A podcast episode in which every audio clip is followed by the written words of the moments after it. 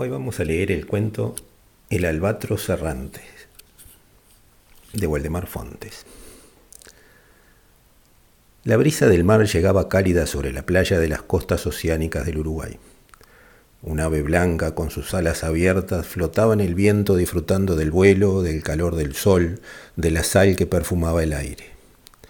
En el muelle de la costa, Salvatierra, al que conocían como el Yuyero, acomodaba los ramitos de hierba y observaba. Una familia recorría la playa, miraban el ave con curiosidad y llegaron hasta el puesto de salvatierra. Un albatros errante, dijo el viejo. Es el ave más grande del mundo. Puede medir más de tres metros con sus alas abiertas y viajar miles de kilómetros planeando sobre el mar sin tocar tierra. El albatros chilló e hizo un sobrevuelo sobre el muelle. Buenas tardes, yo también lo saludo, don Albatros, contestó el yuyero. ¿Cómo hace para entenderlo? dijo risueño la señora. No me diga que habla el idioma de los pájaros.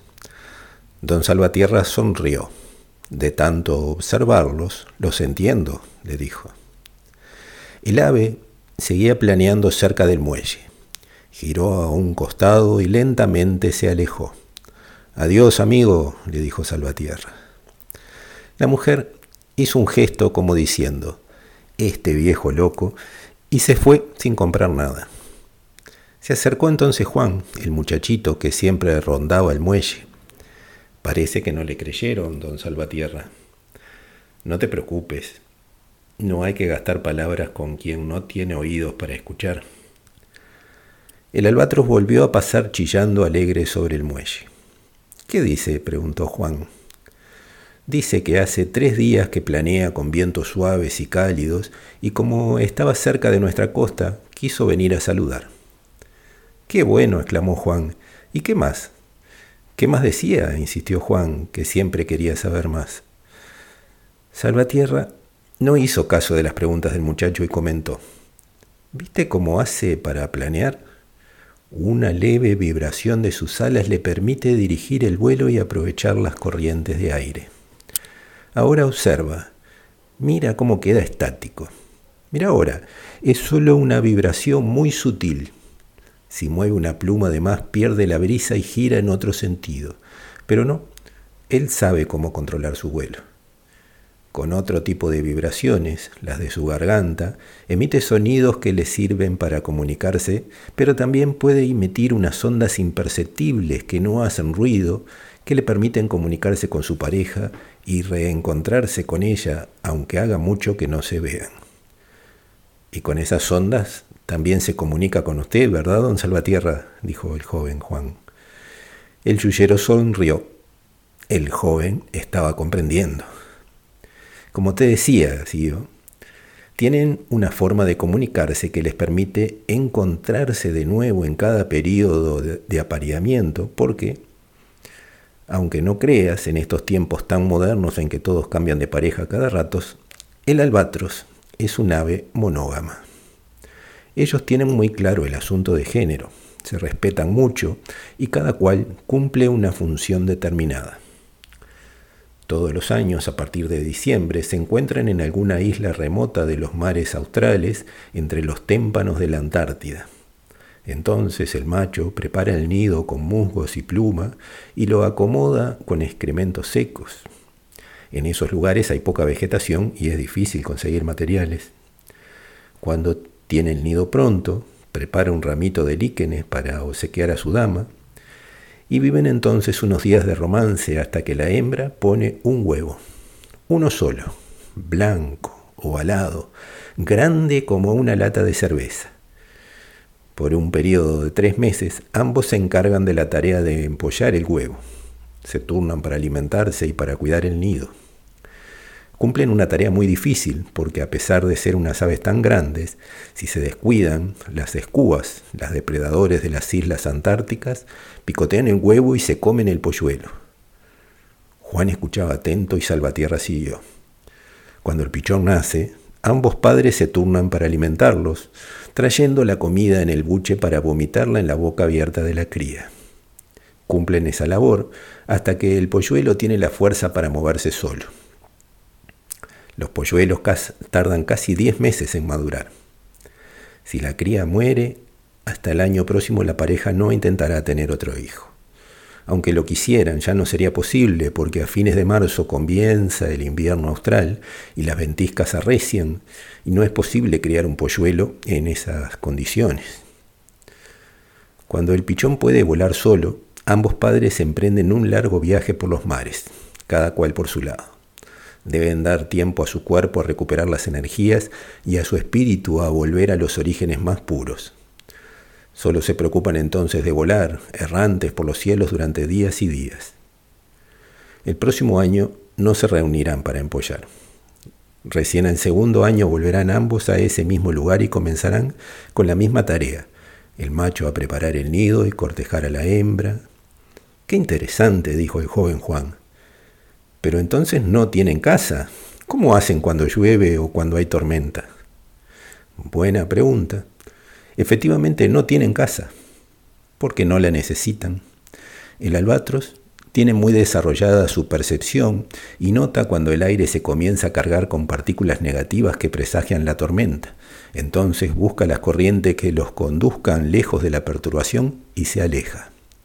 Como puede volar cientos de kilómetros sin parar, es muy simple para él buscar otro cielo donde la carga positiva le compense las energías y así sigue su viaje. No entiendo, ¿cómo, cómo puede hacer para volar tantos kilómetros sin cansarse? preguntó el inquieto Juan. Mm, más que volar, en realidad el albatros planea. De esa forma el esfuerzo que realiza es mínimo.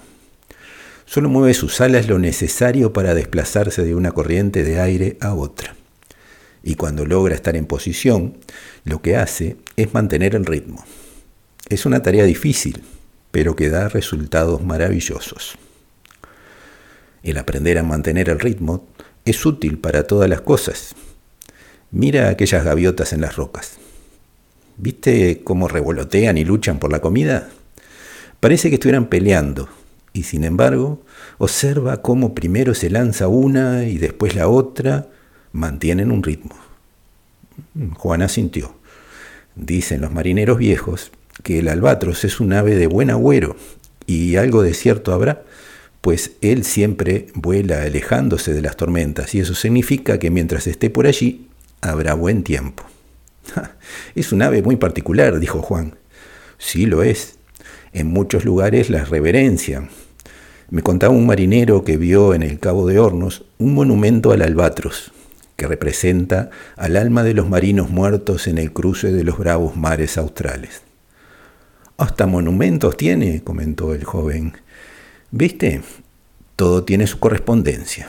Lo que está arriba es como lo que está abajo. Juan se rió y le siguió la corriente a Salvatierra. Y dijo, pero un albatros en el cielo no es lo mismo que en el suelo.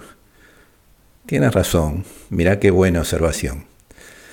Te das cuenta que algo hecho para volar, para deslizarse con la brisa, para mantener un ritmo preciso cuando pierde las posibilidades de su entorno natural, queda arruinado. Entonces no es lo mismo arriba que abajo, afirmó Juan, queriendo discutir la salvatierra. ¿Te parece? ¿Acaso estar parado sobre la tierra es abajo del cielo? Y, sí, claro. ¿Y qué pasa cuando el albatro se sumerge en el mar? Allí sí se da la regla. Abajo del agua deja de portarse como un ave y se porta como un pez. Nada, aprovechando el impulso de la zambullida, hace vibrar su cuerpo para perseguir la presa y atraparla, compensa las fuerzas negativas que lo llevan hacia abajo con las positivas que le permitirán salir y volar de nuevo, y entonces vuelve a ser el ave. Juan se quedó pensando. Mm, no se me había ocurrido eso. Si lo mira por ese lado, tiene razón. Es que todo está en equilibrio. Unas veces estamos en el aire, otras en el piso, a veces abajo del agua. Y cada cosa que, hace, que hacemos repercute en otro lado. Juan lo quedó mirando. No comprendía qué quería decir Salvatierra. ¿Viste cómo viene esa gente a la playa? Sí, sí, les gusta, contestó el muchacho. Y si les gusta, ¿Por qué dejan todo sucio? Ah, yo qué sé, somos así. ¿Qué importa? A mí me sirve que vengan porque me dan propina por cuidar los autos, le contestó. Sí, sí, ya sé, a mí también me sirve porque me compran los yuyos, pero ¿le servirá también a los animales? Es lindo ver esas aves espléndidas como el albatros, ¿verdad? Claro, dijo Juan. ¿Sabes que cuando yo era joven veía por estas costas de 20 a 30 albatros? Ahora, este es el único que anda por estos mares, y como ya está viejo, capaz que sea el último.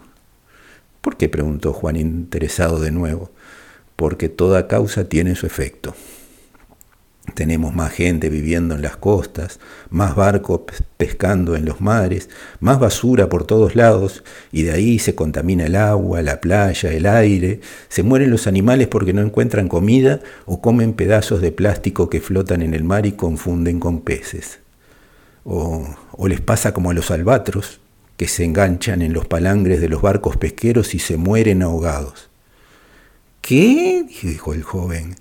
Como te cuento, los barcos pesqueros usan o usaban un sistema denominado palangre, que es una línea larguísima que se arroja al mar con una cantidad de anzuelos enormes. En estos anzuelos hay carnada para los peces, pero los albatros y también otras aves que van atrás de los barcos se lanzaban a atrapar las supuestas presas y se tragaban los anzuelos y por lo tanto eran arrastradas por el barco que seguía navegando. Cuando recogían la línea sacaban los peces y también las aves que quedaban enganchadas y que por supuesto murieron ahogadas. Juan se quedó mirando con pena y sorprendido y miraba al albatros que hizo un último planeo y se alejaba mar adentro. Ya caía la tardecita. El sol se metía en el mar y la luz se iba. Salvatierra comenzó a juntar sus cosas. Por hoy seguramente ya no habrían más clientes. La noche cubría la playa y la luna se reflejaba en el mar. Salvatierra y Juan subían la duna rumbo a la cabaña del don Yullero. No hablaban nada ahora, pero ambos pensaban, Mañana regresará el albatros, espléndido representante del espíritu humano, portador del alma de los marineros del Cabo de Hornos, o habría sido la última vez que lo vimos.